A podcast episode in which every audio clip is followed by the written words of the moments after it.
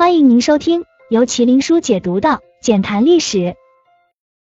大家好，我是麒麟书，欢迎收听《简谈历史》。相信很多熟读三国的人都清楚这样一句话：“身在曹营心在汉”，原意是指处于对立一方，但是心却想着原来所在的地方。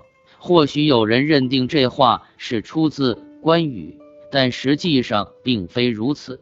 而是出自蜀汉一名谋士徐庶身上。那么问题来了，当年徐庶离开刘备，真的是因为他母亲吗？事实并非如此。原来他发现了一个秘密：刘备身边第一位谋士，在《三国演义》中，对于诸葛亮、庞统这两位人物，应该是如雷贯耳了。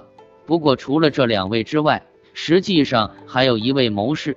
能力方面和这两位旗鼓相当，甚至同是司马徽的门生，并且诸葛亮之所以能够认主刘备，实际上还是此人推荐，而这个人便是刘备身边第一位谋士徐庶。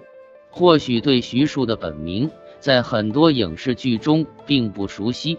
根据书中记载，徐庶曾用名丹符，小的时候酷爱熟读兵法。而且年少时期善于舞剑，后折节相学，云游四方。而就在刘皇叔刘备在新野的时候结识徐庶，对徐庶的才干颇感欣赏。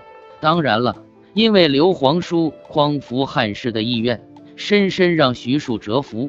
后来化身丹符，留在刘备身边，为他出谋划策，取得了不小功绩。根据史料记载。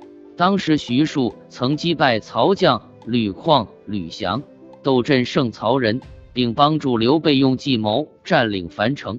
曹操用计策拉拢徐庶。值得一说的是，三国之中最喜欢招募人才的君主，莫过于曹操了。根据史料记载，当年徐庶为刘备打了几次胜仗，便吸引曹军目光，而且。在徐庶云游四方的时候，他的名声早已传播开来。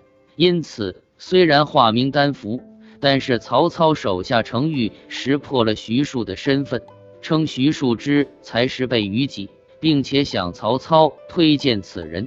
惯用奸诈手段的曹操，听闻徐庶是个大孝子，进而将徐庶和母亲请到自己的地盘，并且一纸信件递交给徐庶。据说曹操在信件中表示，作为孝子，理应在父母身边尽孝。得知母亲被抓，徐庶慌了阵脚。毕竟忠孝难以两全，而徐庶舍弃忠义，不得不投身曹操军营，并且在临行之前向刘备推荐了诸葛亮，同时誓言坚决不会给曹操出任何计策。后来便有了。徐庶归曹，一声不吭的谚语。当然了，徐庶的母亲也是十分深明大义。早前曹操多次劝说其母，他都直言拒绝，甚至认为刘备是天子皇叔，匡扶汉室是名正言顺。而曹操名为汉相，却挟天子以令诸侯，实为奸臣。对此，也要求徐庶不要辅佐曹操。